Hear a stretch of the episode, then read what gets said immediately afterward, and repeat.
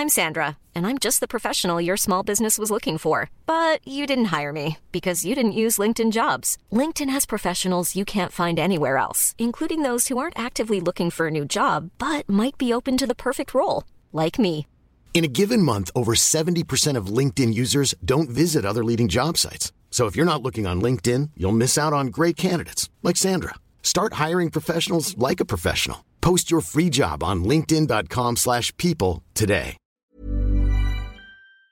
Werbung von Avia Life, einem führenden Schweizer Unternehmen in der Longevity-Forschung. Avea bietet mit Nahrungsergänzungsmitteln effektive Lösungen für gesundes Altern und Verjüngung, damit sich Menschen so lange wie möglich gestärkt, lebendig und jugendlich fühlen. Bei der Entwicklung seiner hochwertigen Supplements nutzt Avea deshalb Inhaltsstoffe, die auf der Basis empirisch zusammengetragener und bewerteter wissenschaftlicher Erkenntnisse ausgewählt werden. Avea-Produkte sind für Menschen gemacht, die ihre Gesundheitsspanne verlängern und das Wohlbefinden stärken möchten. Avea ist mit der Entwicklung des Stabilizers ein Durchbruch in der Blutzuckerregulierung gelungen. Der Stabilizer kombiniert drei kraftvolle natürliche Inhaltsstoffe, die gemeinsam die Aufnahme von Kohlenhydraten aus den Mahlzeiten reduzieren und Blutzuckerschwankungen minimieren. Dadurch können durchschnittlich 40 Prozent der Kohlenhydrate bei der Nahrungsaufnahme blockiert werden.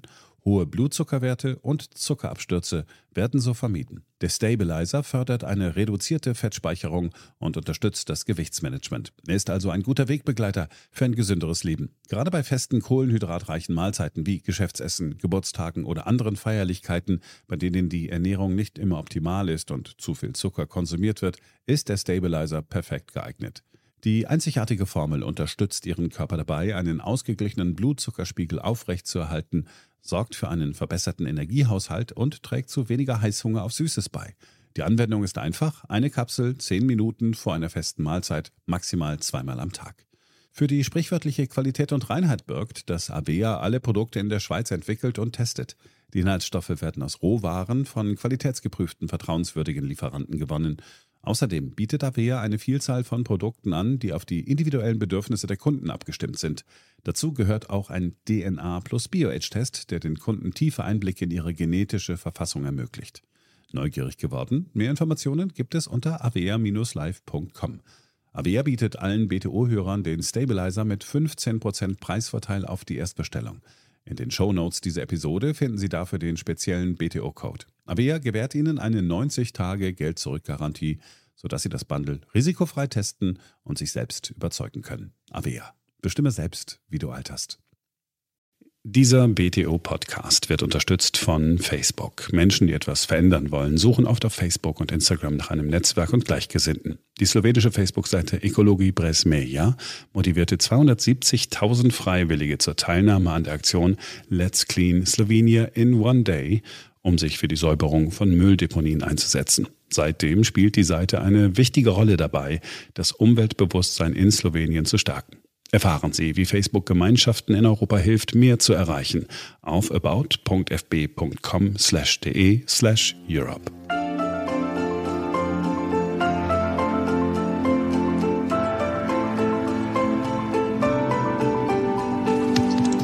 Hier ist BTO Beyond the Obvious 2.0, der Ökonomie-Podcast von Dr. Daniel Stelter.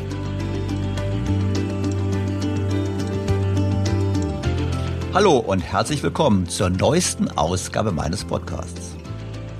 In dieser Woche sprechen wir über ein neues Superministerium, und zwar das Ministerium für Wirtschaft und Klimaschutz. Angeführt bekanntlich von Superminister und Vizekanzler Robert Habeck. Und wir wissen ja, die Ampel hat sich enormes vorgenommen. Wir wollen klimagerechten Wohlstand schaffen und das soll durch einen radikalen Umbau der deutschen Wirtschaft geschehen. Deutschland soll so zu einem Vorbild für die Welt werden. Kann das überhaupt klappen? Welche Risiken bestehen? Diese Fragen wollen wir uns heute genauer ansehen und mit einem Experten diskutieren. Fangen wir an. BTO Beyond the Obvious 2.0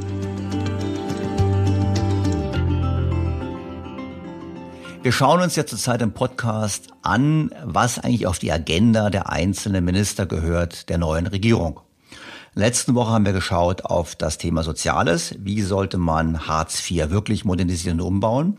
In dieser Woche beschäftigen wir uns mit dem Thema Wirtschaft und Klimaschutz. Bekanntlich ein neues Superministerium, angeführt von Vizekanzler Robert Habeck von den Grünen. Und die Ampel hat sich ja was vorgenommen. Die wollen klimagerecht Wohlstand schaffen, indem sie deutsche Wirtschaft komplett umkrempeln. So soll Deutschland zum Vorbild in der Welt werden. Kann das gelingen? Wie kann es gelingen? Und welche Risiken bestehen? Genau diese Fragen wollen wir uns heute genauer anschauen und mit einem Experten beleuchten. Im Namen der Bundesrepublik Deutschland ernenne ich aufgrund des Artikels 64 Absatz 1 des Grundgesetzes für die Bundesrepublik Deutschland Herrn Dr. Robert Habeck zum Bundesminister für Wirtschaft und Klimaschutz. Herzlichen Glückwunsch, Herr Habeck. Wir starten nicht auf der Ziellinie, sondern mit einem gehörigen Rückstand. Sie sehen also, dass die Aufgabe groß ist, ja, gigantisch ist. Es wird dann ein zukunftsfähiger Markt, eine zukunftsfähige Marktwirtschaft sein, wenn es gelingt, Wachstumsprozesse, Prosperität und Wohlstand unter Wahrung der planetaren Grenzen zu entwickeln. Das Team des neuen Superministers Robert Habeck ist interessant. Zum einen haben wir mit Udo Philipp einen Mann, der wirklich aus der Wirtschaft kommt. Konkret aus dem Private Equity Sektor. Ich störe mich daran übrigens nicht und ich denke, es ist ein gutes Zeichen, dass die Grünen heute weiter sind als ehemals der SPD-Vorsitzende Franz Müntefering, der im Jahre 2005 von einer Heuschreckenplage mit Blick auf diesen Sektor sprach. Ich hoffe, Herr Philipp bringt entsprechend wirtschaftliche Kompetenz in das Ministerium ein. Ebenso angesehen ist Anja Heiduck. Anja Heiduck ist Finanzpolitikerin und hat sich da in den vergangenen Jahren parteiübergreifend einen hervorragenden Ruf bezüglich ihrer Kompetenz erworben. Ebenfalls dabei ist Franziska Brandner, die bisherige Europapolitikerin. Wir wissen aus früheren Ausgaben von BTO, dass sie sich sehr stark macht für eine Schulden- und Transferunion in der EU und dies auch ungeachtet der Risiken, die damit verbunden sind. Also sie blendet konsequent die Risiken aus, vor allem die Frage, ob es möglich ist, über Transfers den Euro und die EU überhaupt zu erhalten. Ebenfalls dabei ist Patrick Reichen. Patrick Reichen war bisher der Chef der Agora Energiewende dem, wie wir wissen, sehr grüne nahen Think Tank, der durchaus mit überoptimistischen und eurofreien, im Sinne von keine Zahlen bezüglich Geld sind enthalten, Studien aufgefallen ist. Ich erinnere an den Podcast Nummer 99, Klimapolitik ohne Kompass, wo wir ausführlich die Qualität solcher Studien diskutiert haben. Ich finde, es wird spannend sein zu sehen, ob Herr Greichen nun die Realitäten erkennt, anerkennt und entsprechend seine Politik anpasst. Ebenfalls dabei sind noch der ehemalige Bundesgeschäftsführer der Grünen Michael Kellner und Oliver Kröscher, der seit 30 Jahren Berufspolitiker ist. Last but not least im Team ist Sven Giegold, ein Finanzexperte, der bisher im Europaparlament wie auch die bereits erwähnte Franziska Brandner sehr stark für eine Transferunion als Lösung aller Probleme eingetreten ist. Was will dieses Team nun erreichen? Sven Giegold hat es in einem Gastbeitrag für die Financial Times im Dezember erläutert. Titel Germany must become an ecological social market economy. Und diesen Artikel schauen wir uns mal genauer an, um zu verstehen, was die Agenda dieses Teams ist. Zunächst definiert Giegold in seinem Beitrag für die Financial Times das Ziel. Die Ziele des Pariser Klimaabkommens zu verwirklichen und eine ökologische Transformation der deutschen Wirtschaft voranzutreiben, sind die obersten Prioritäten der neuen Regierung. Unsere Pläne haben das Potenzial, einen globalen Standard bei der Bewältigung der Klimakrise zu setzen. Das ist sicherlich nicht schlecht. Bisher wurden wir allerdings nicht als Standard und Vorbild angesehen. Im Gegenteil. Das Wall Street Journal sprach immerhin von der dümmsten Energiepolitik der Welt. All das ändert nichts daran, dass man nun das Tempo erhöhen will. Deutschland, die viertgrößte Volkswirtschaft der Welt, will bis 2030 80 Prozent seiner Stromversorgung aus erneuerbaren Energien decken. Dazu gehören unter anderem der Bau von Windparks auf zwei Prozent der Landesfläche und die Installation von Photovoltaikanlagen auf dem Dach fast jedes geeigneten Gebäudes. Mittelfristig wird Deutschland vollständig auf erneuerbare Energien umstellen und damit weltweiter Klimaführer werden weltweiter Klimaführer werden. Wir wissen natürlich nicht erst seit gestern, dass das mit enormen Kosten und Risiken verbunden ist. Wir wissen auch, dass es technisch bisher nur in der Theorie möglich ist. Stichwort Speicherung von Energie. Und wir wissen auch, dass weltweiter Klimaführer ein schöner Titel ist, für den man sich aber relativ wenig kaufen kann. Und nicht zu vergessen, wir wissen auch, dass das Ganze sehr lange dauern wird. Dazu passt, dass die Grünen davon ausgehen, noch einige Jahrzehnte zu regieren. So zumindestens darf man diese Aussage von Giegold in der Financial Times interpretieren. Die Grünen verantworten nun das Superministerium für Wirtschaft und Klima, das die Endphase der deutschen Umstellung auf 100 Prozent Erneuerbare beaufsichtigen wird. Die Endphase der Umstellung auf 100 Prozent erneuerbare Energien. Wann werden wir in diese Endphase eintreten? Kurz zur Einordnung. Der Anteil der Erneuerbaren betrug 2020 45 Prozent an der Stromerzeugung und 19 Prozent am gesamten Endenergieverbrauch des Landes. 2021 war der Anteil übrigens geringer, weil der Wind deutlich weniger blies. Da mit dem Umbau der Wirtschaft der Stromverbrauch steigen wird, ist es offensichtlich, dass es noch ein ziemlich langer Weg ist bis zu dieser Endphase. Wie gesagt, man könnte daraus schließen, dass Habeck, mindestens aber die Grünen noch mehrere Jahre, wenn nicht gar Jahrzehnte im Amt bleiben wollen. Doch kehren wir zurück zu Sven Giegold und seinem Beitrag in der Financial Times. Da lässt er keinen Zweifel aufkommen. Die neue Regierung setzt voll auf Planwirtschaft und Steuerung. Eine transformierte deutsche Wirtschaft wird nur dann eine Inspiration im In- und Ausland sein, wenn sie ihre Wettbewerbsfähigkeit auf Basis ökologischer und sozialer Innovation erneuert. Und genau hier unterscheidet sich die Wirtschaftspolitik der Grünen von der der meisten Mitte-Rechts-Parteien. Für sie lassen sich klimafreundliche Innovationen am besten durch Deregulierung und CO2-Bepreisung erreichen. Unserer Ansicht nach muss moderne Wirtschaftspolitik jedoch auf einem intelligenten und pragmatischen Instrumentenmix basieren, um einen Rahmen für Unternehmen zu schaffen, ihre Geschäftsmodelle im Einklang mit den Grenzen des Planeten und der Menschen zu ändern. Das ist hier so abstrakt formuliert, dass es niemandem wehtut. An anderer Stelle aber wird Giegold klar und deutlich. Wenn es nach ihm geht, hat die Politik das Sagen und nicht der Markt.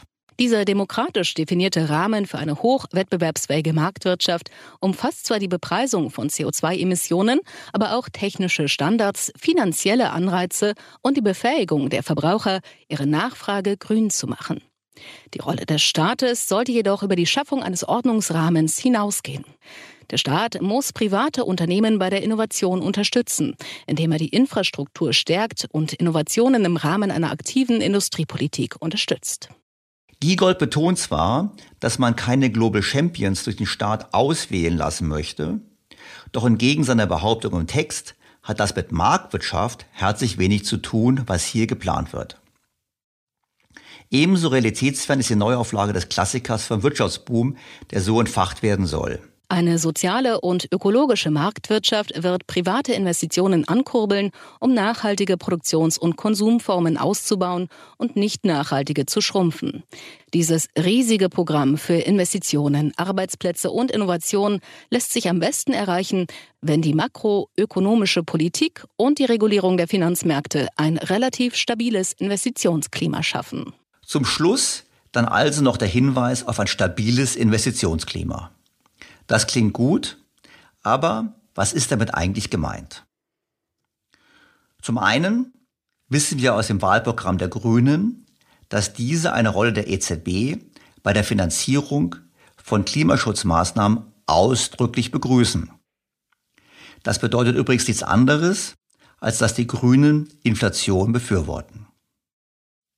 Der zweite Aspekt ist, dass die Ampel sich bekanntlich offen zeigt für gemeinsame Schulden auf der EU-Ebene für den Zweck des Kampfes gegen den Klimawandel, obwohl solche gemeinsamen Schulden immer auch eine erhebliche Vermögensverschiebung zwischen den Staaten darstellen und dies vor allem zu Lasten des deutschen Steuerzahlers. Mit stabilem Investitionsklima ist aber vermutlich noch etwas weiteres gemeint. Und zwar die Taxonomie. Wir haben es in den Medien verfolgt in den letzten Wochen angesichts des Streites zwischen Deutschland und Frankreich, ob denn nun die Atomkraft und Erdgas als nachhaltige Energiequellen klassifiziert werden. Warum ist das wichtig? Es ist deshalb wichtig, weil eine Klassifizierung als nachhaltig bedeutet, es ist ein Anführungsstriche gutes Investment und deshalb sollen die Kapitalströme eher in diese Bereiche fließen. Umgekehrt sollen die Kapitalströme nicht in die Bereiche fließen, die als Anführungsstriche nicht gut, Anführungsstriche Ende, klassifiziert werden. Beispielsweise Rüstung. Und da war zu lesen in der vergangenen Woche, dass die Rüstungsindustrie und Zulieferer für die Rüstungsindustrie, wie beispielsweise Sitzhersteller für Flugzeuge, das Problem haben, dass sie schon heute aufgrund der Taxonomie immer schwieriger Kapital bekommen. Banken kündigen Kreditlinien, Banken verweigern die Finanzierung und, wenn Finanzierung stattfindet, dann zu deutlich höheren Zinsen. Das passt natürlich nicht.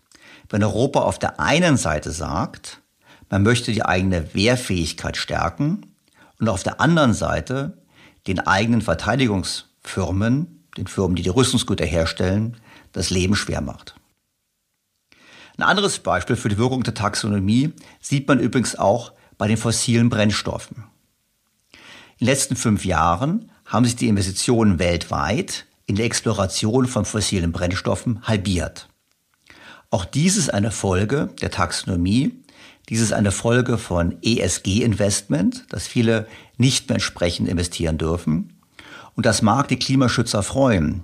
Nur kurz- und mittelfristig führt es dazu, dass Energie überproportional teuer werden wird, das zur Inflation führt und das meines Erachtens auch den Umbau in Richtung Klimaneutralität unnötig teuer macht.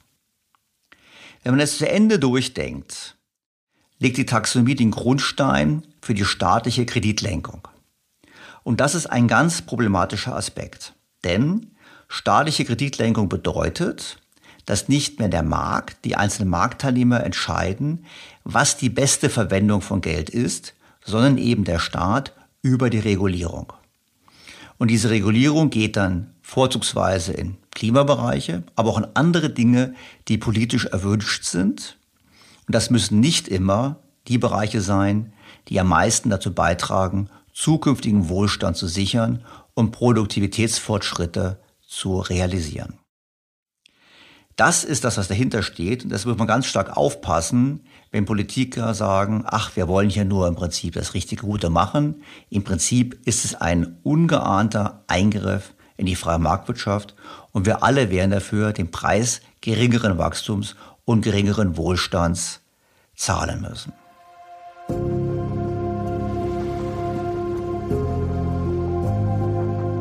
Was den konkreten Streit betrifft zwischen Frankreich und Deutschland bezüglich der Atomkraft kennen wir die Position der Grünen nur zu gut. Die Kommission weiß, was sie da tut und sie tut aus meiner Sicht das Falsche.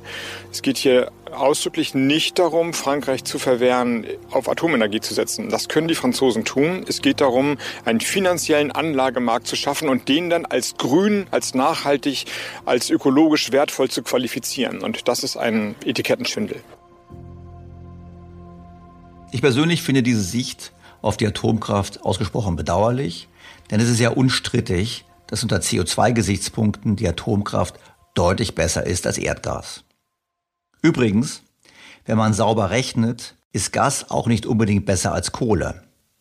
Stichworte dazu sind lange Transportwege, Lecks in den Pipelines und vor allem der Methanausstoß.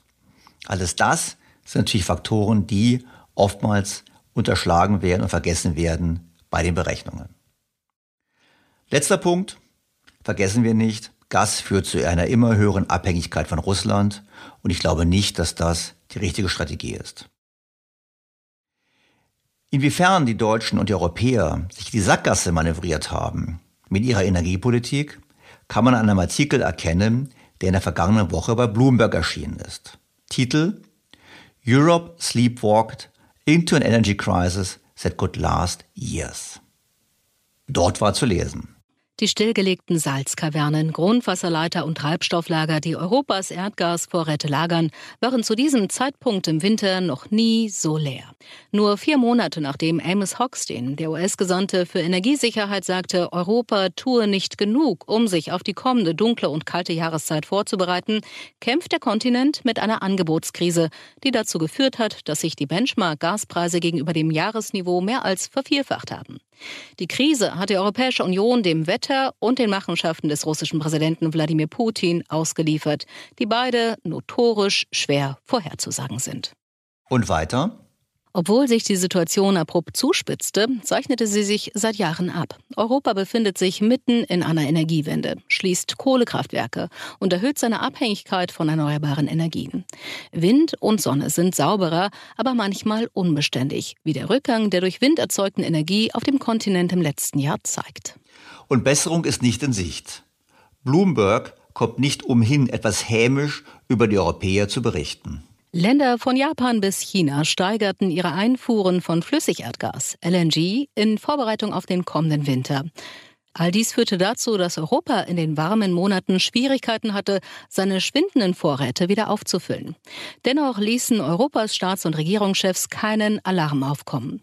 Mit Blick auf längerfristige Ziele wie die Reduzierung der Treibhausgasemissionen um mindestens 55 Prozent gegenüber dem Niveau von 1990 bis 2030 haben die Politiker einige der möglichen Fallstricke, die auf dem Weg zur Dekarbonisierung unmittelbar bevorstehen, nicht ausreichend erkannt. Dabei ist eine sichere und preisgünstige Energieversorgung keineswegs trivial. Das Ganze erinnert mich an einen alten Witz über Berater, den man mir schon in den 90er Jahren, als ich selber junger Berater war, erzählt hat. Dieser Witz geht so. Die Frösche haben ein Problem, denn sie werden immer von den Störchen gefressen.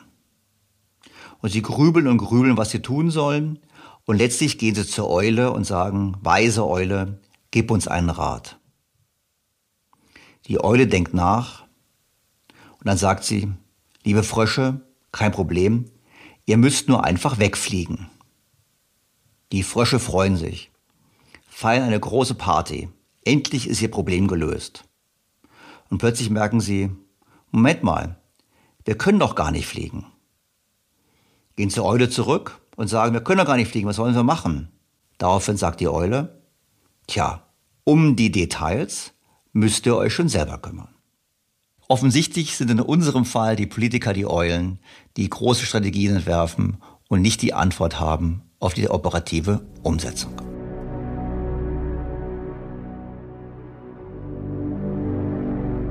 Diese Diskrepanz zwischen dem Fokus auf das langfristige Ziel und dem fehlenden Blick auf die kurz- und mittelfristigen Herausforderungen auf dem Weg gibt Anlass zur massiven Sorge.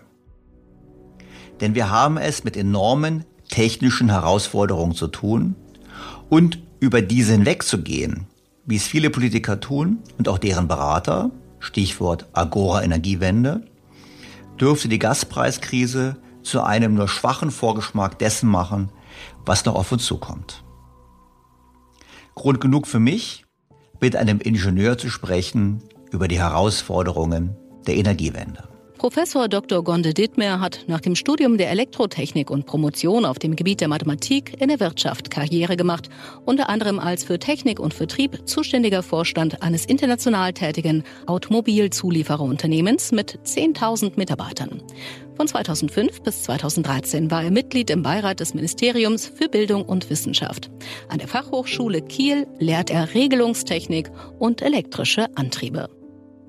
Sehr geehrter Herr Professor Dittmar, ich freue mich außerordentlich, Sie in meinem Podcast begrüßen zu dürfen. Ja, ich freue mich auch auf dieses Interview.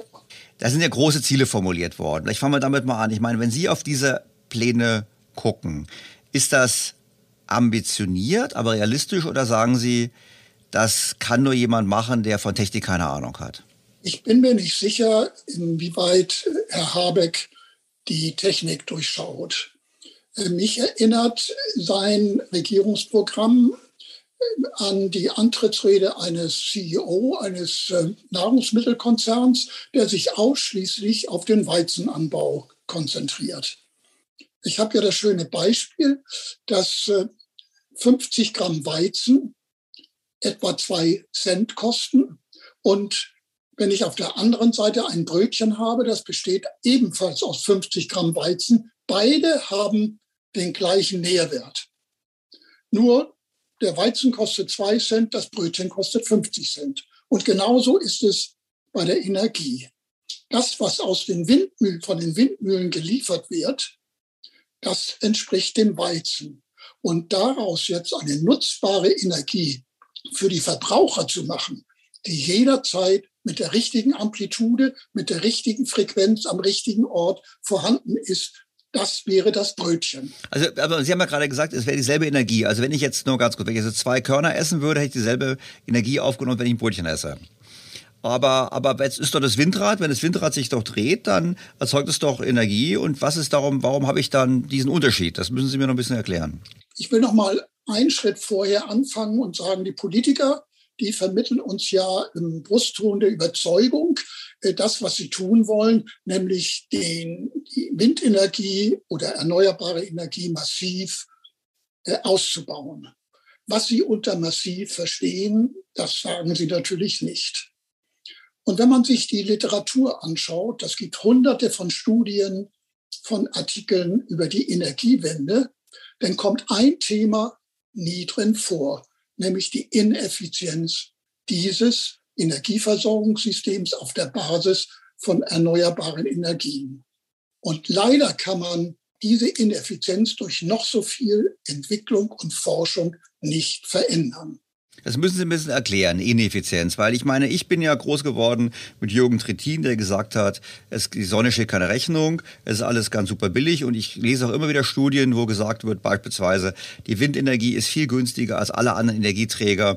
Also Energie müsste eigentlich immer billiger werden, je mehr wir an Windrädern aufstellen. Würde zumindest jetzt zu der Laie denken. Und jetzt sagen Sie, Ineffizienz. Jetzt helfen Sie doch mir mal, und meinen Zuhörern, vielleicht können Sie mir mal erklären, wie kommt denn diese Ineffizienz zustande? Weil Ineffizienz, der Ökonom findet Ineffizienz nicht so sexy, weil Ineffizienz heißt, es ist teuer. Ja, das ist durchaus richtig.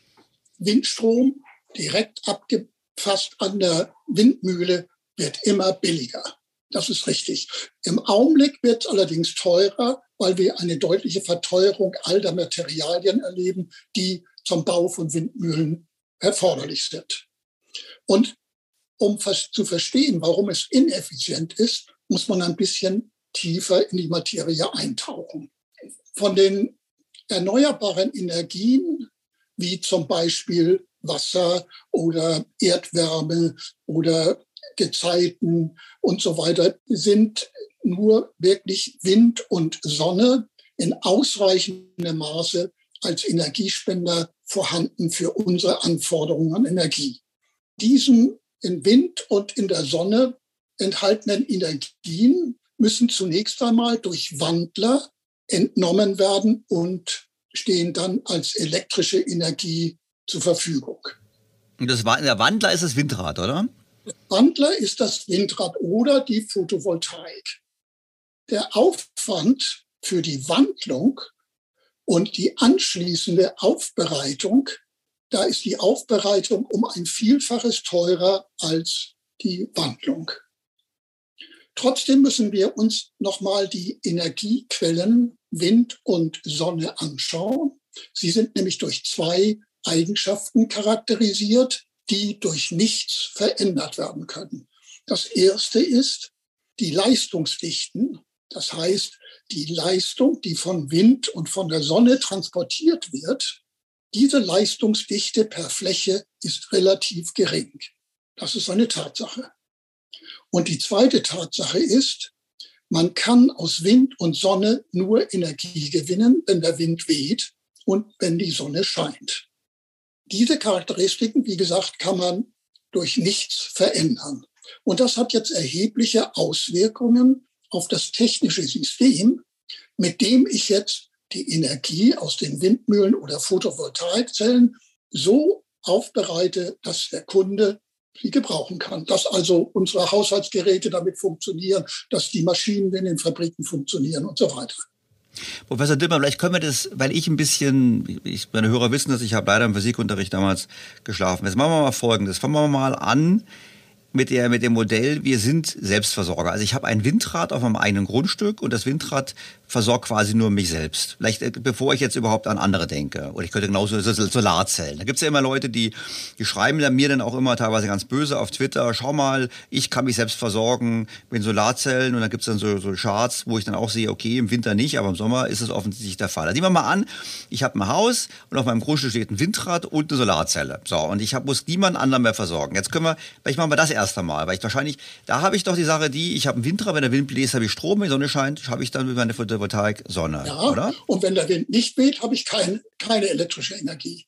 Gut, also aber erstmal, aber im Prinzip ist doch, wenn Sie sagen Wandler, also ich habe dann zwei Wandler in meinem, in meinem, auf meinem Grundstück, den, das Windrad und die Solarzellen und diese Wandler erzeugen dann für mich den Strom. So, das ist doch erst einmal, wenn die, wenn die scheinen, dann habe ich doch eigentlich die Situation, ich kriege relativ kostengünstig, kriege ich dann Energie. Zunächst einmal kommt aus dem Wandler zum Beispiel Gleichstrom heraus.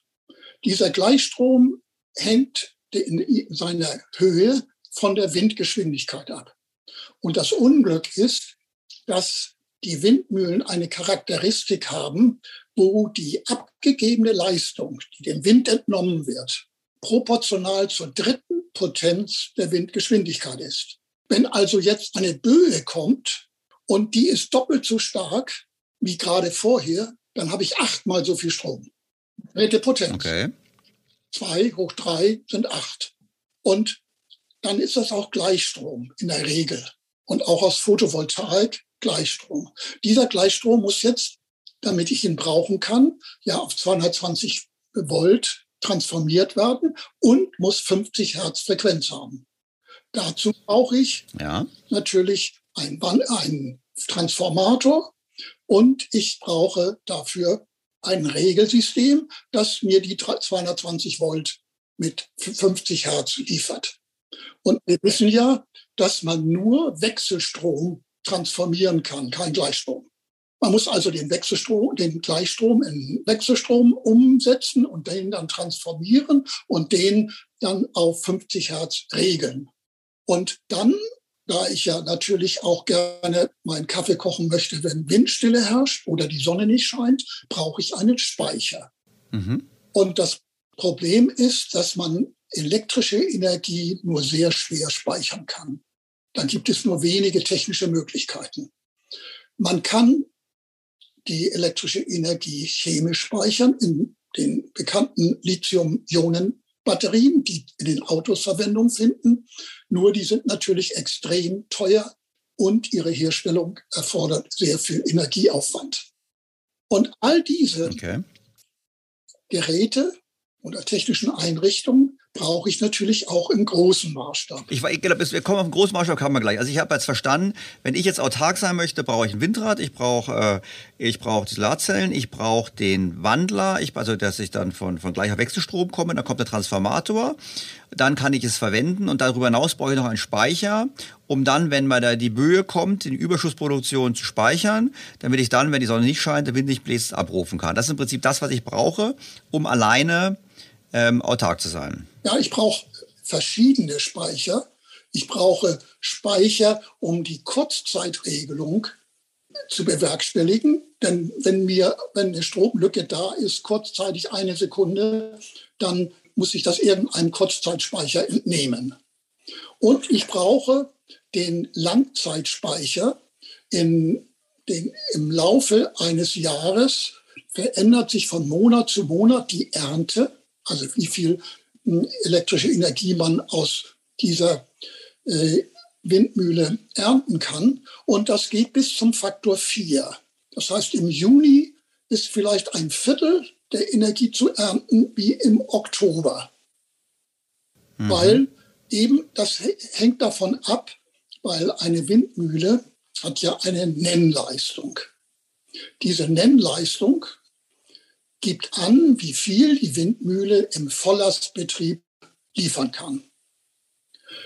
Mhm. Da sie die Volllast aber nur an wenigen Tagen im Jahr erreicht wird, nämlich bei Windstärke 7, 8 und bei 9 wird sie ja schon abgeschaltet aus, aus Sicherheitsgründen, ernte ich insbesondere bei Starkwind meine elektrische Energie. Und bei Windstärke 3, da komme ich nur noch auf 5 oder 10 Prozent. Das heißt aber, das heißt aber, dass wenn ich jetzt in meinem Beispiel bleibe, ich muss mir also ein Windrad hinstellen, was bei drei bis fünf Prozent ähm, effektiver Auslastung quasi in der Lage ist, mich zu versorgen. Also ich muss mir ein viel zu großes, ein, ein sehr großes Windrad hinstellen, um mich zu versorgen. Einfach deshalb, weil ich ja gerne an den Tagen, wo so drei bis fünf Prozent produziert wird von der theoretischen Maximalkapazität, das sollte eigentlich für meinen täglichen Bedarf äh, nutz, äh, rausreichen und die Spitzen, die nehme ich dann zur Speicherung. Ist das dann so die Logik, die daraus folgt? Ja, beinahe. Nur bei Windstille oder bei nur geringem Wind erzeugt die Windmühle überhaupt keinen Strom. Genau, dafür brauche ich halt einen Langfristspeicher dann, oder? Der länger. Und, und, es gibt ja die bewussten Dunkelflauten, wo kein Wind weht und wo die Sonne nicht scheint. Und äh, wir wissen ja, dass die Sonne in Deutschland 1300 bis 3900 Stunden im Jahr scheint. Das sind also um die 15 bis 22 Prozent. Und den Rest der Zeit scheint sie nicht. Und wenn sie aus dem Osten kommt, dann kann die Solarzelle, die nach Süden gerichtet ist, auch nur einen kleinen Teil aufnehmen und so weiter. Und dadurch hat eine Solarzelle vielleicht eine Ausbeute von 10 Prozent der Nennleistung. Und eine Windmühle, wir haben ja 30.000 Windmühlen an Land in Deutschland, die haben eine mittlere Ausbeute von etwa 20 Prozent. Und das bedeutet, genau wie bei Ihrem Beispiel, ich kann nicht so viel Kapazität aufbauen, dass ich bei Windstille ausreichend Leistung bekomme. Das geht gar nicht. Sondern ich muss eben statt einer Windmühle fünf Windmühlen installieren, um die Nennleistung einer einzigen Windmühle zu erreichen. Und diese fünf Windmühlen laufen nur an einigen Tagen im Jahr alle gleichzeitig und liefern enorm viel Strom und im Mittel eben nur ein, die Leistung einer einzigen Windmühle. Und das ist natürlich ineffizient, weil ich einen riesigen Aufwand treiben muss, um 20 Prozent der technischen Einrichtung zu nutzen. Ja. Und jetzt hatten wir bis jetzt das Beispiel von meinem hypothetischen Fall, ich bin der Einsiedler, der das alleine macht. Jetzt haben wir ja in Deutschland ganz andere Größenordnung. Ich meine, wenn Sie es mal überschlagen, was ist das denn, was heißt es denn für Deutschland? Weil, also zum einen ist die Frage, wahrscheinlich gibt es noch mehr technische Anforderungen, wenn es nicht nur ein Haushalt ist, der versorgt werden muss, sondern viele Haushalte über dieses System. Und dann ist es wahrscheinlich auch sicherlich so, dass ja Deutschland sehr unterschiedliche Voraussetzungen hat für Wind. Ich meine, im Norden ist es doch anders als meine Bayern wird immer kritisiert, aber mein Verständnis war, auch wenn die Bayern viel mehr bauen würden, das so richtig windattraktiv ist es in Bayern nicht. Also habe ich zumindest mal gelesen. Das hängt natürlich auch mit dieser Charakteristik, mit der dritten Potenz zusammen. Wenn die nur den halben Wind haben, haben sie nur zwölfmal Prozent der Leistung von derselben Windmühle, die an der Küste eben eine Ausbeute von 30 Prozent hat. Und äh, mhm. man kann natürlich jetzt aus dem gesamten Energiebedarf, den wir ja haben, und wir müssen dazu nochmal darauf schauen, im Augenblick haben wir von unserem Gesamtenergiebedarf sind 20 Prozent ist elektrische Energie. 80 Prozent ist Energie für Wärme und für Mobilität zum Beispiel. Und wir mhm. müssen ja diese 80 Prozent ebenfalls durch erneuerbare Energien abdecken. Das Ziel der Koalition ist ja, 80 Prozent vom Strom erneuerbar zu produzieren.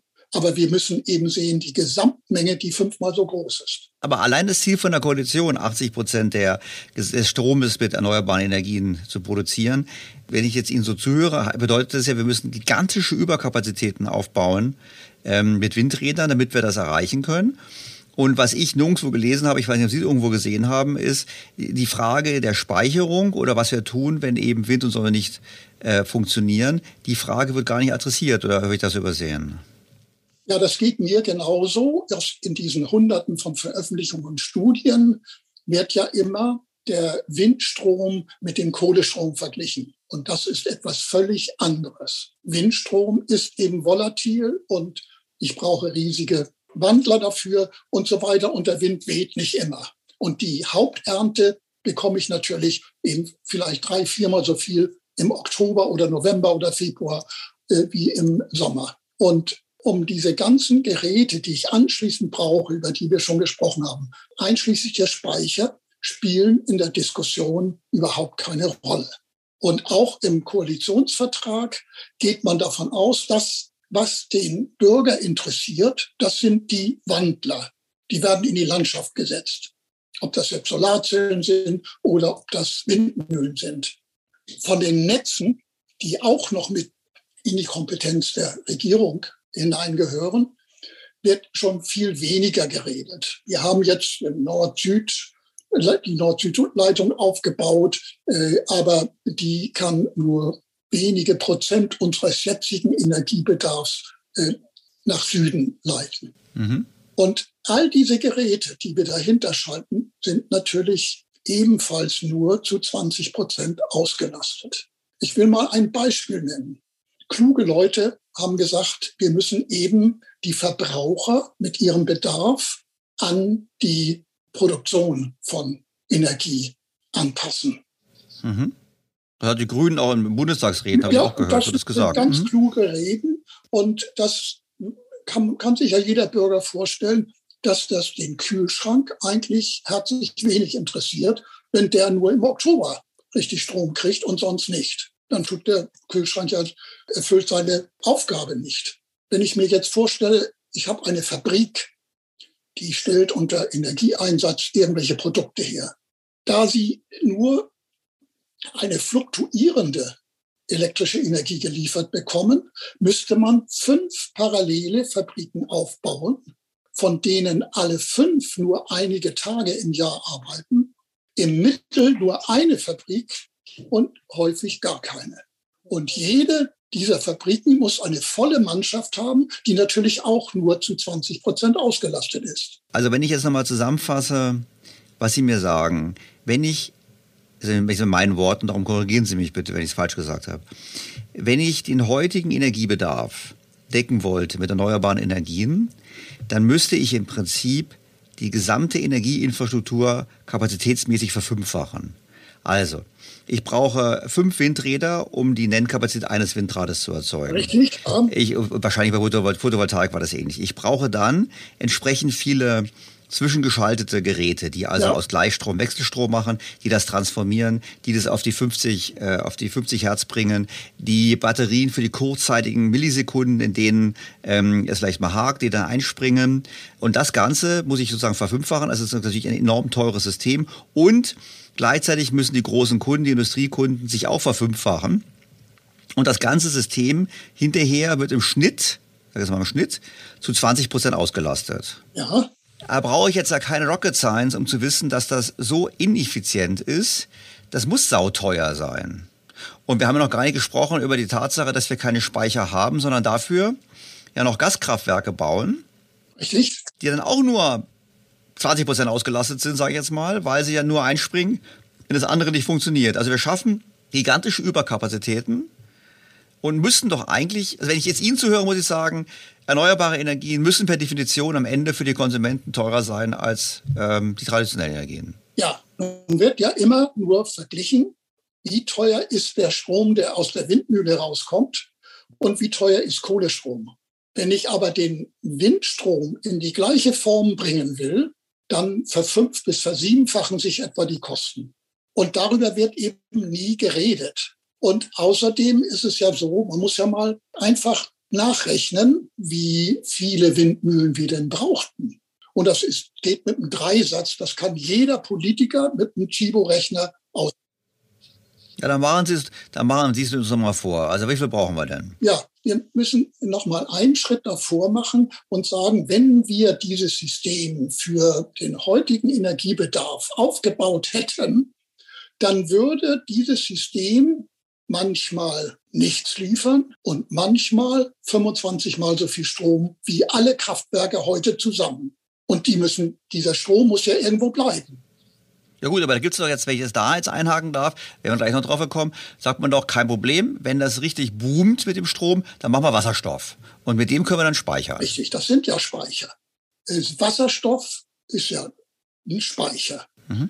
Das ist ein chemischer Speicher und ich kann den ganzen Überschussstrom dazu verwenden, mit äh, Elektrolyseuren, also jetzt Wasserstoff herzustellen. Und auch diese Elektrolyseure sind natürlich nur ganz gering im Teillastbereich ausgelastet, weil die ja nur bei Überschussstrom funktionieren.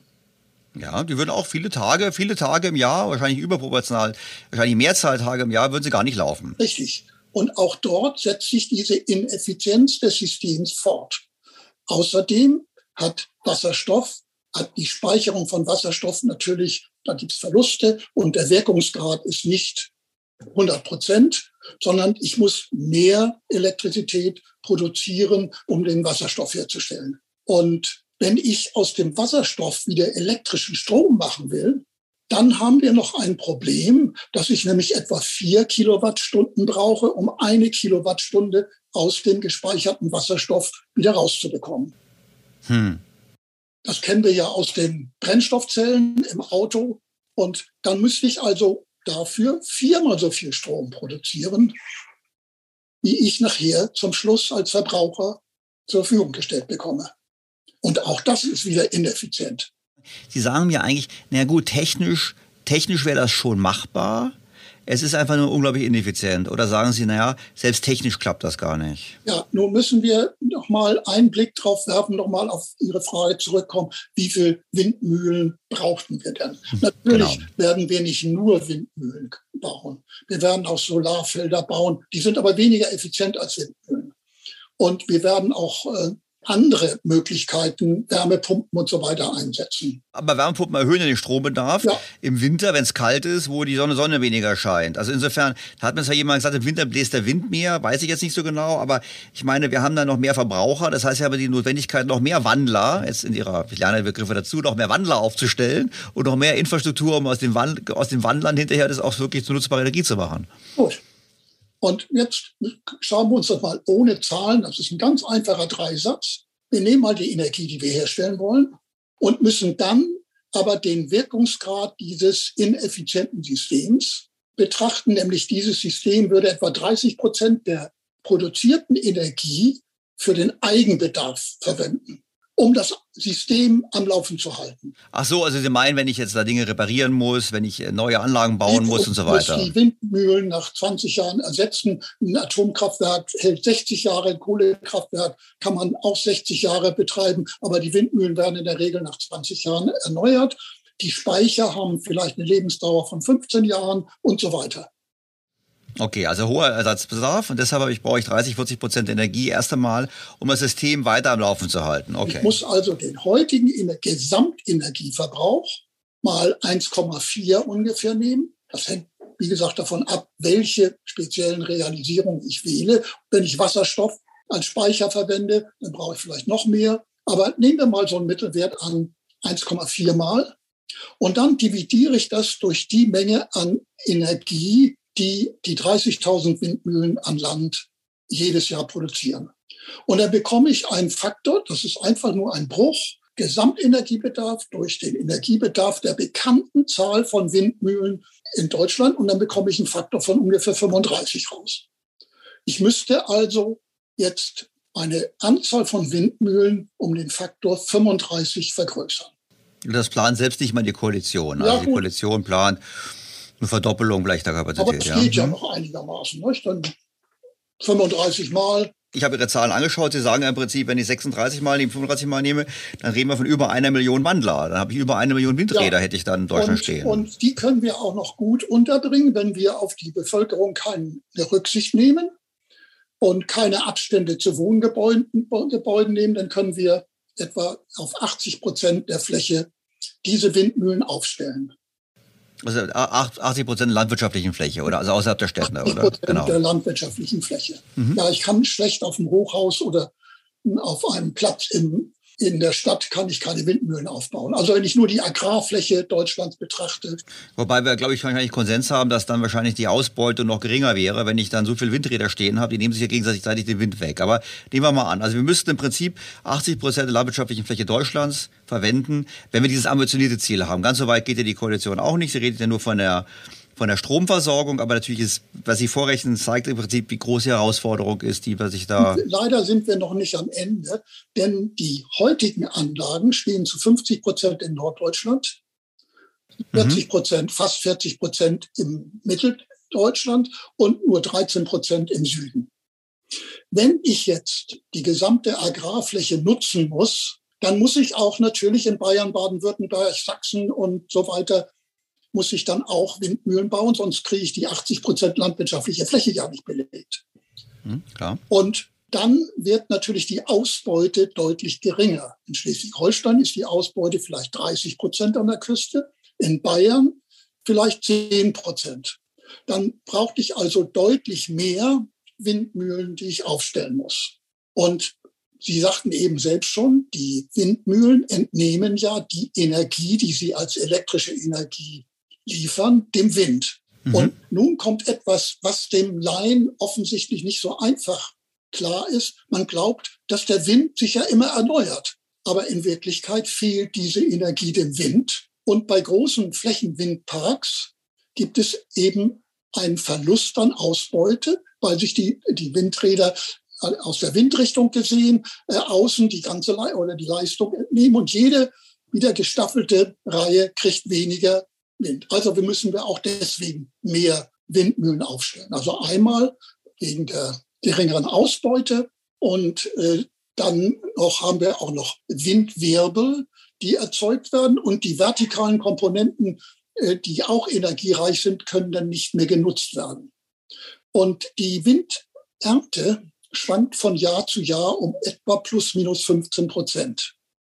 Ich muss also für den Worst Case planen. Ah, was Sie meinen ist, es gibt Jahre, in denen der Wind unterdurchschnittlich bläst, wie zum Beispiel im ersten Halbjahr 2021. So das heißt, ich habe noch mehr Kapazitätsanforderungen. Unsere einfache Formel von 1 zu 5 vorher war gar, stimmt gar nicht, die stimmt nur Mittel, ja. sondern es gibt auch Jahre, Jahre, wo es nur, wo ich sieben Windräder brauche, um, um die Kapazität. Ah, okay, einfach verstanden, ja. Und dann muss ich natürlich noch berücksichtigen, dass jeweils ein Teil der Windmühlen ersetzt wird nehmen wir mal an, alle 20 Jahre, dann würden jedes Jahr fünf Prozent von diesen 1, so und so viel Millionen Windmühlen immer ersetzt. Und dann stehen sie natürlich nicht zur Verfügung. Das muss ich auch mit berücksichtigen. Und dann haben natürlich die Energiespeicher einen endlichen Wirkungsgrad. Wir haben es gesehen, auch ein Speicher im Auto.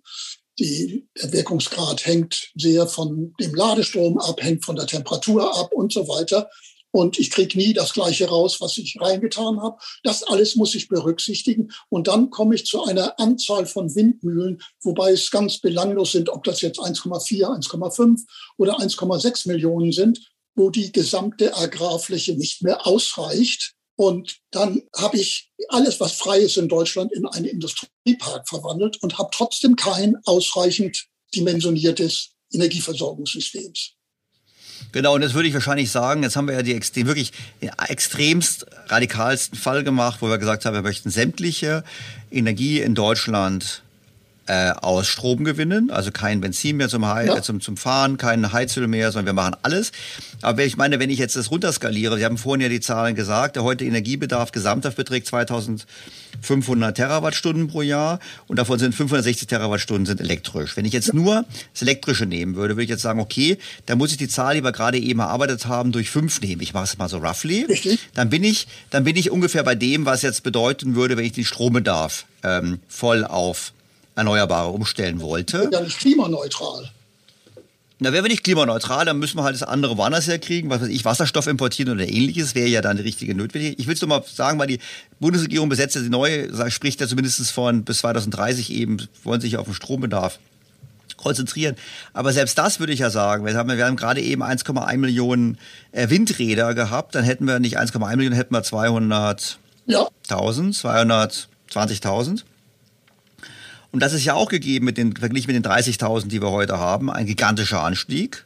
Das heißt im Prinzip, selbst der, und ich will jetzt nicht im Mund, im Mund legen, Sie können zu mir sagen, nee, stell das so ist nicht, aber selbst das Ziel, sage ich jetzt mal, die Stromversorgung Deutschlands, die heutige Stromversorgung Deutschlands aus erneuerbaren Energien zu gewinnen, stößt an Grenzen aufgrund dieser äh, technisch Notwendigkeiten, Ineffizienzen, einfach deshalb, weil ich Überkapazitäten gigantischem Ausmaßes schaffen muss, um sie überhaupt zu generieren. Ja, das ist richtig. Und äh, die Studien gehen ja alle davon aus, dass wir die Lücken durch Import, Sie erwähnten eben selbst den Import von Wasserstoff, ausfüllen. Nun muss man sich mal ver, ver, äh, vergegenwärtigen, dass ja alle Staaten in Europa zum Beispiel die Pariser Bedingungen erfüllen müssen. Und die müssen auch alle 80 Prozent ihres fossilen Energiebedarfs müssen sie ersetzen durch erneuerbare Energien. Ob sie jetzt wie Frankreich auf äh, äh Kernkraftwerke setzt oder auf äh, die gleichen wie wir Windmühlen, ist ja egal. Das heißt, dieser Strom, den wir dann importieren wollen, in den Mengen, die wir brauchen, den gibt es gar nicht.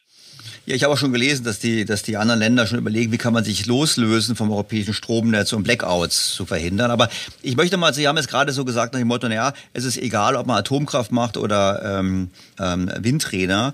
Und ich, wir hatten uns jetzt nicht dazu verabredet, über Atomkraft zu sprechen. Aber wenn ich jetzt so überlege und ich höre den gigantischen Ressourcen, aber den Platzbedarf auch vor allem von dem, was Sie gesagt haben, dann würde ich sagen, naja, so eine, vielleicht sind die Franzosen doch nicht so blöd, weil so eine Atomkraft Werk hat auch, glaube ich, also auf einer, auf einer kleineren Fläche mehr Energie, oder? Wenn ich das so als Laie mir anschaue. Wenn man äh, mal einen Vergleich anstellt, nur die Wandler nimmt, dann ist der, ein Wandler äh, hat ungefähr einen Kapitalbedarf von zwei Cent pro gelieferte Kilowattstunde. Nur Kapitalbedarf. Ein Windrad kostet pro gelieferte Kilowattstunde zwei Cent. Ja, für, ich möchte noch wieder, damit wir wieder wissen, wovon wir reden. einmaligen Investitionskosten äh, nehme äh, und das umrechne auf die während der Lebensdauer gelieferte Leistung. Ja. Dann ist das in der Größenordnung. Okay. Aber wenn ich das vom Material her betrachte, dann ist eine Kilowattstunde erneuerbare Energie, wenn ich die, das Material umlege auf eine Kilowattstunde erneuerbare Energie, dann brauche ich etwa 50 mal so viel Material pro Kilowattstunde wie in einem Kernkraftwerk. Es hieß aber dann auch, dass natürlich perspektivisch, wenn Materialeinsatz irgendwo mit Geld korreliert ist, dass natürlich dann die erneuerbaren Energien eigentlich aufgrund ihres Materialbedarfs relativ teurer werden sollten. Ja, vor allen Dingen natürlich auch Material bedeutet immer auch Energie. Das sind alles hochwertige. Wir brauchen ja Stahl, wir brauchen Beton, wir brauchen Tantal, wir brauchen Kobalt, Lithium, wir brauchen seltene Erden, Silizium und so weiter. Das sind alles hochwertige Materialien, die ja alle gewonnen werden müssen. Und im Augenblick hat die Automobilindustrie ja Problem, weil das Lithium halt doppelt so teuer ist oder 50 Prozent teurer geworden ist. Und man rechnet ja damit, dass das alles in den Massen sehr viel billiger wird. Das kommt, geht zum Beispiel aus den Studien hervor, dass man dort annimmt, dass wenn 10 oder 100 mal so viel Lithium gebraucht wird, dass es dann entsprechend billiger wird. Und wenn man sich anschaut, wie die Gegenden in Südamerika aussehen, wo das Lithium gewonnen wird, und die indogene Bevölkerung auswandern muss, weil man da nicht mehr leben kann, dann ist die Frage, ob das auf die Dauer so funktionieren kann. Professor Dittmar, jetzt sind Sie ja genauso wenig wie ich ein Klimawandelleugner. Ich glaube, wir nehmen beide das Thema sehr ernst. Und wir wollen sicherlich, dass Deutschland einen Beitrag leistet für das Thema Klimaschutz. Gleichzeitig, wenn ich Ihnen zuhöre, habe ich das Gefühl, dass die Politik, ähm, wie soll ich sagen, die technischen Herausforderungen nicht versteht oder nicht wahrhaben will. Ich meine, es gibt ja auch eine Fülle an Studien, die ich auch schon mal im Podcast besprochen habe, Agora und andere, die da immer so heroische Annahmen treffen. Aber was Sie mir heute ja gesagt haben, ist ja, dass der heutige Weg, also technisch wahrscheinlich an Grenzen stößt, sage ich jetzt mal vorsichtig, aufgrund des Platzbedarfs und gleichzeitig aber unglaublich ineffizient ist, also sehr teuer ist aber das ist ja unbefriedigend. Ich meine, wenn wir jetzt gemeinsam einen Termin bekommen würden bei Herrn Habeck, was würden Sie ihm denn dann empfehlen? Ich meine, kann er vielleicht hört er den Podcast der und sagt dann, okay Leute, jetzt habt ihr ja zwar alles was nicht geht. Ich meine, zeigt mal mal, wie es geht. Ja, ich habe nur mal, um eine Zahl zu nennen, ich habe mal ausgerechnet, wir brauchten ungefähr für unser Energieversorgungssystem vier Milliarden Tonnen hochwertiger Materialien. Also wenn wir diese 1,1 Millionen Windräder aufstellen. Ja. Okay, das ist natürlich, okay. Ja. Hm. Aber, ich, aber wie gesagt, selbst ein Fünftel davon ist immer noch gigantisch, das ist unstrittig. Also es, es ist sehr materialintensiv, es ist sehr teuer, es ist wahrscheinlich nicht klima- oder nicht umweltfreundlich, lass mal vorsichtig formulieren, aufgrund des Materialbedarfs. Aber wir haben dann das Problem, dass wir eben einen anderen Weg brauchen. Gut, ich denke immer daran, als ich geboren wurde, hatten wir ein Drittel so viele Menschen wie heute. Und wir hatten 20 Prozent des Ressourcenverbrauchs. 20 Prozent des mhm. heutigen Ressourcenverbrauchs. Und wir müssen, die Menschheit hat, oder die Menschen haben ja als Ökovandalen seit Jahrzehntausenden sind sie über die Erde gezogen und haben immer das Potenzial einer Gegend ausgebeutet und wenn nichts mehr zu holen ist, sind sie weitergewandert. Und heute haben wir das Problem, dass unsere Mülldeponie Atmosphäre überlastet ist. Das heißt, haben wir geschafft. Mhm.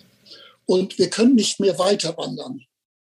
Und die Alternative ist, wir müssen deutlich mit unserem Energieverbrauch wieder zu den Zeiten zurück, die zu meiner Kindheit.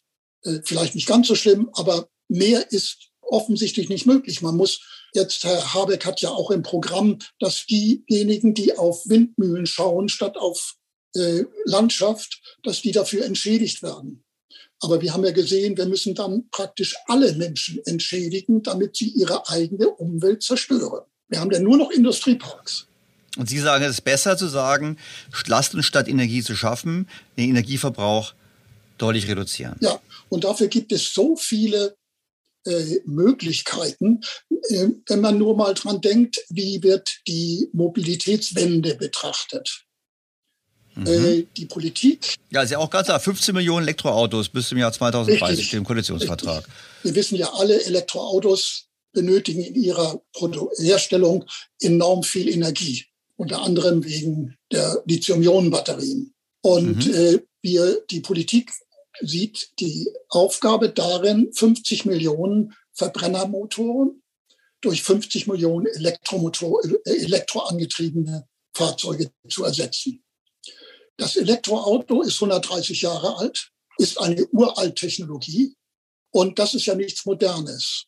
Modern wäre, wenn wir Elektroautos als autonom fahrende Fahrzeuge sehen würden und würden unseren gesamten Individualverkehr mit Elektroautos darstellen, dann brauchten wir vielleicht noch zehn Prozent oder weniger an Autos. Also ich meine, wenn die selbst, wenn die selbst fahren würden. Sie sagen im Prinzip, ja. wenn wir selbstfahrende Autos hätten und die sozusagen mehr auslasten, dann hätten wir weniger Autos, die ja. wir bauen müssen. Die würden dann zwar mehr fahren als die jetzigen Autos, weniger rumstehen, aber weil so viel Energie in die Produktion des Autos geflossen ist, lohnt es sich, wenn wir weniger Autos haben, mal weniger Energieverbrauch. Das ist die Logik. Ja, vor allen Dingen müssen wir bei allen technischen Systemen immer auch an die Infrastruktur denken.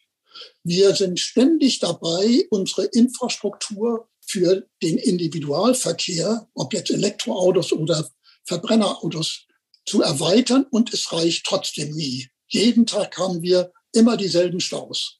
Und da kann noch so viel gebaut werden. Und wenn wir das mal betrachten, dass, für dass ein Auto ja nur zwei bis drei Prozent seiner Lebensdauer genutzt wird und 97 bis 98 Prozent der Zeit steht und einen Raum zum Stehen beansprucht in der Stadt, am Wohnort, am Arbeitsort, im Urlaub, beim Theater, beim Einkaufen, überall brauche ich die Parkflächen für ein einziges Auto. Und das ist eine enorm ineffiziente technische Lösung, das unser Individualverkehrssystem. Und wir können uns das nur leisten, weil fossile Energie immer bereit ist. Sie ist lagerfähig. Gas, Kohle, Öl kann man lagern. Das heißt, man braucht keine Speicher. Das sind die Speicher. Und äh, wir bezahlen keinen Cent für die Energie, die da drin steckt, sondern nur die Förderkosten und den Gewinn an die Besitzer der fossilen Energieträger. Und das hat uns erlaubt, ein extrem ineffizientes Individualverkehrssystem aufzubauen. Und das wollen wir jetzt mit einem ineffizienten Energieversorgungssystem aufrechterhalten. Und das geht nicht alle, die jetzt Grün wählen am, am Podcast, werden, das, werden jetzt sich total freuen, dass ich zum ersten Mal jemanden habe, der eigentlich das grüne Credo des Verzichts predigt. Äh, weil sie sagen im Prinzip, lasst uns verzichten auf unsere heutige Art des Lebens und wir brauchen weniger Energie. Jetzt vielleicht zum Abschluss doch nochmal die Frage, wir haben kurz vorher schon die Atomkraft gestreift. Wir können ja auch sagen, und in meinen Worten, ich würde es anders formulieren. Ich würde sagen, na ja, wenn wir uns die letzten 200 Jahre anschauen, der, die Zunahme an Wohlstand ist direkt korreliert mit der Zunahme im Einsatz von Energie. Richtig. Und jetzt haben Sie jetzt das als den Individualverkehr als einen Aspekt gebracht, aber wir haben natürlich auch sonst viele Dinge. Schauen Sie, wir sprechen jetzt hier via einer, einer amerikanischen Videoplattform miteinander. Das braucht auch Energie. Das heißt, es gibt ja auch ein paar Fortschritte, die ganz, ganz angenehm sind. Das heißt ja, es gibt zwei Wege. Man kann sagen, wir reduzieren den Strombedarf auf, die, auf ihr Geburtsjahr zurück. Das weiß ich das nicht. Ich will auch gar nicht fragen, wann das war. Oder aber, es gibt ja auch die Möglichkeit zu sagen, lasst uns alternative Wege finden, wie wir billige und CO2-neutrale ähm, Energie schaffen. Und da gibt es zum einen gibt es Atomkraft, zum anderen gibt es äh, ganz viele Projekte, die an, an, günstig, an, an neuen Verfahren arbeiten, die weniger Müll oder gar keinen Müll hinterlassen. Und es gibt ja immer noch den großen Menschheitstraum der Kernfusion. Ich meine, Sie sind ja nur Ingenieur. Sagen Sie, Versaustellter, das langt alles nicht. Lasst uns lieber den Stromverbrauch senken oder sagen Sie, nee, es ist schon richtig, in diese Richtung zu investieren und dort zu forschen? Weil, ich meine, Entschuldigung, wenn ich so lange aushole, aber wir haben jetzt in Deutschland, gehen auf einen Weg, der sehr viel kostet, und wo wir beide gerade herausgearbeitet haben, dass der Weg am Ende eigentlich nicht zum Ziel führen kann, aber enorm ressourcenintensiv ist.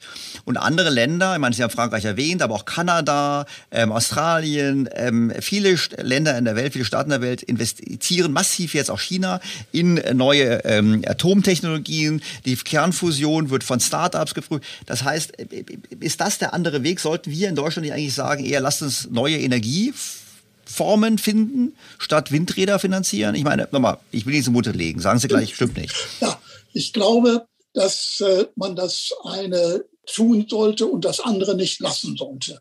Wir werden es nicht schaffen, unseren jetzigen Energiebedarf durch äh, emissionsfreie Energie zu decken. Auch Frankreich müsste ja mindestens sechsmal so viele Atomkraftwerke bauen, wie sie heute haben. Wenn die auch die Autos auf Elektro ja, stellen wollen. Genau. Also Sie sagen, das ist wieder, genau, alles klar. Nur ich will es zur Klarheit machen, das ist das, was Frankreich bräuchte, sechsmal so viel, wenn Frankreich allen, allen Energiebedarf ja, aus Strom richtig. deckt. Oder emissionsfreien Strom. Nicht? Das, es muss ja nur emissionsfrei sein. Ja. Und äh, Kernenergie ist ja emissionsfrei. Und äh, Kohlestrom, das wissen wir ja, im Jahr sterben etwa drei Millionen Menschen auf der Welt durch die Abgase von, äh, von Kohlekraftwerken. Nicht? Ja, die tödlichste Form der Energieerzeugung. Wenn wir uns das vorstellen, es wären jedes Jahr 300 Menschen für, durch Atomkraft, dann hätten wir natürlich ein riesiges Problem. Wenn das nicht drei Millionen wären, sondern 300 Menschen. Gut, wir haben natürlich dann kein Problem. Wir hatten nur ein, ein PR-Problem, äh, weil wir natürlich dann etwas, weil es medial alles aufbereitet wird. Aber natürlich ist es so in der Tat. Ich glaube sogar, die Kernkraft ist sogar so sicher oder vielleicht sogar sicherer als Wasserkraft, habe ich irgendwo sogar gelesen, weil wenn so ein Staudamm bricht, das ist auch sehr gefährlich. Und in der Tat, ähm, auch bei Fukushima sind ja gar keine Menschen an der Strahlung gestorben, wie man gelernt hat. Das waren andere Faktoren. Aber nochmal, ist wir abgekommen, aber im Prinzip, Sie sagen, wir haben zwar Möglichkeiten, wir können sagen, wir bauen die Energie, die, die Windräder bauen wir weiter aus, das nützt aber nichts. Dann müssen wir den Verbrauch einschränken denken? Ja, das ist ja immer die Frage. Es wird ja immer gesagt, Vereinbarkeit von Ökologie und Ökonomie. Wenn wir unsere gesamte Landschaft in Industrieparks verwandelt haben, äh, erübrigt sich ja der Naturschutz. Ja gut, aber so weit wird es ja nicht kommen. So weit sollte es ja auch nicht kommen. Ich befürchte nur, dass man, man subventioniert ja heute Elektroautos und man will 2030 15 Millionen auf der Straße haben. Und ob wir dann den Strom dafür haben, und das darf ja kein Kohlestrom sein, dann, dann ist ein Elektroauto ja schlimmer als ein Diesel, wenn wir den mit Kohlestrom betreiben. Und ob wir dann, wenn wir 15 Millionen Elektroautos haben, die auch mit erneuerbarem Strom versorgen können und dafür aber andere Dinge nicht ersetzen können. Man kann ja nicht den erneuerbaren Strom zweimal verwenden. Einmal, um fossilen Strom zu ersetzen und dann nochmal Elektroautos zu betreiben. Leider geht das nicht. Das hat noch keiner erfunden. Und äh, es ist technisch möglich, auch räumlich möglich, dass Frankreich seine Atomkraftwerke verfünffacht. Das ist möglich. Es ist nicht möglich, ja, Frankreich hat ein bisschen mehr Platz als wir, aber die haben auch eine andere Bevölkerung. Ich glaube nicht, dass die französische Bevölkerung, wenn sie die Wahl hätte, Atomkraft oder Windmühlen, dass sie für Windmühlen wären. Professor Dittmar, vielleicht hören wir mit diesem Schlusswort zum Thema Frankreich versus Deutschland auf. Ich fand das ausgesprochen erhellend und irgendwie auch ernüchternd. Also ich möchte mich auf jeden Fall ganz herzlich bedanken für Ihre Zeit und für Ihre Ausführungen. Ich bin sicher, das wird zu entsprechenden Reaktionen führen bei den Hörern und vielleicht sprechen wir uns in Zukunft nochmal, um ein paar vertiefenden Fragen nachzugehen. An dieser Stelle erstmal vielen herzlichen Dank für Ihre Zeit und für Ihren Crashkurs in Sachen Tja, Technik und Physik. Vielen Dank. Ich äh, bedanke mich auch bei Ihnen und möchte nur noch sagen, äh, dass wir natürlich sehr in sehr groben Mustern über alles gesprochen haben. Wenn wir jetzt in die Details gehen, wir haben überhaupt nicht darüber gesprochen, dass alle Verbraucher den neuen Strom angepasst sind. Alle Ölöfen, Gasheizungen, alle diese Dinge müssen ja jetzt auf Strom umgestellt werden. Das erfordert einen immensen Energieeinsatz. Und darüber wird ja gar nicht geredet. Ja gut, das können wir auch so sagen. Ich meine, Sie haben gesprochen, wir haben gesprochen über das Thema Individualverkehr. Da würde ich sagen, naja gut, aber wir haben ja schon Autos. Ja.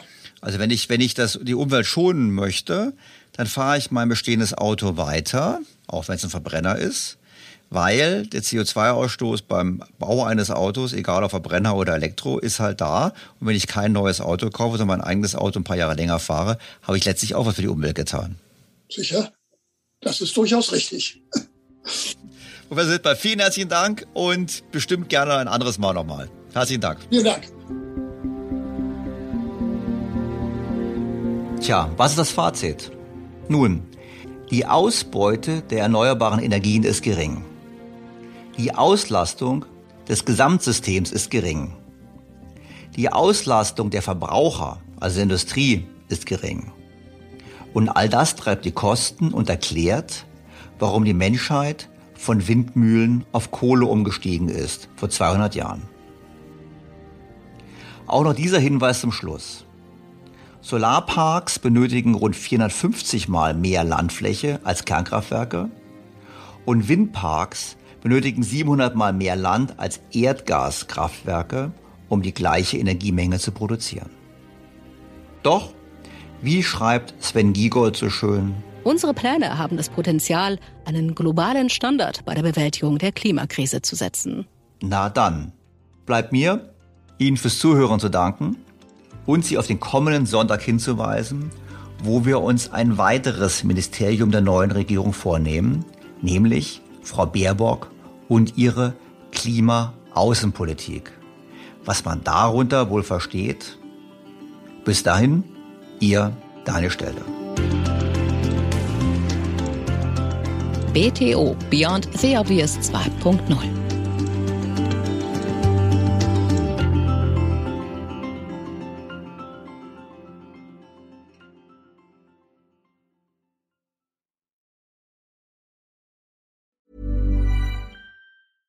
Hey, it's Paige DeSorbo from Giggly Squad. High quality fashion without the price tag. Say hello to Quince. I'm snagging high-end essentials like cozy cashmere sweaters, sleek leather jackets, fine jewelry, and so much more. With Quince being 50 to 80% less than similar brands. And they partner with factories that prioritize safe, ethical, and responsible manufacturing. I love that. Luxury quality within reach. Go to quince.com slash style to get free shipping and 365 day returns on your next order. Quince.com slash style. Was ist noch besser als ein guter Plan? Die Möglichkeit, ihn zu ändern. Mit integrierter KI bietet Workday kontinuierliche Innovationen, die Ihnen helfen, agil zu bleiben, egal was passiert. Workday, the finance and HR system for a changing world.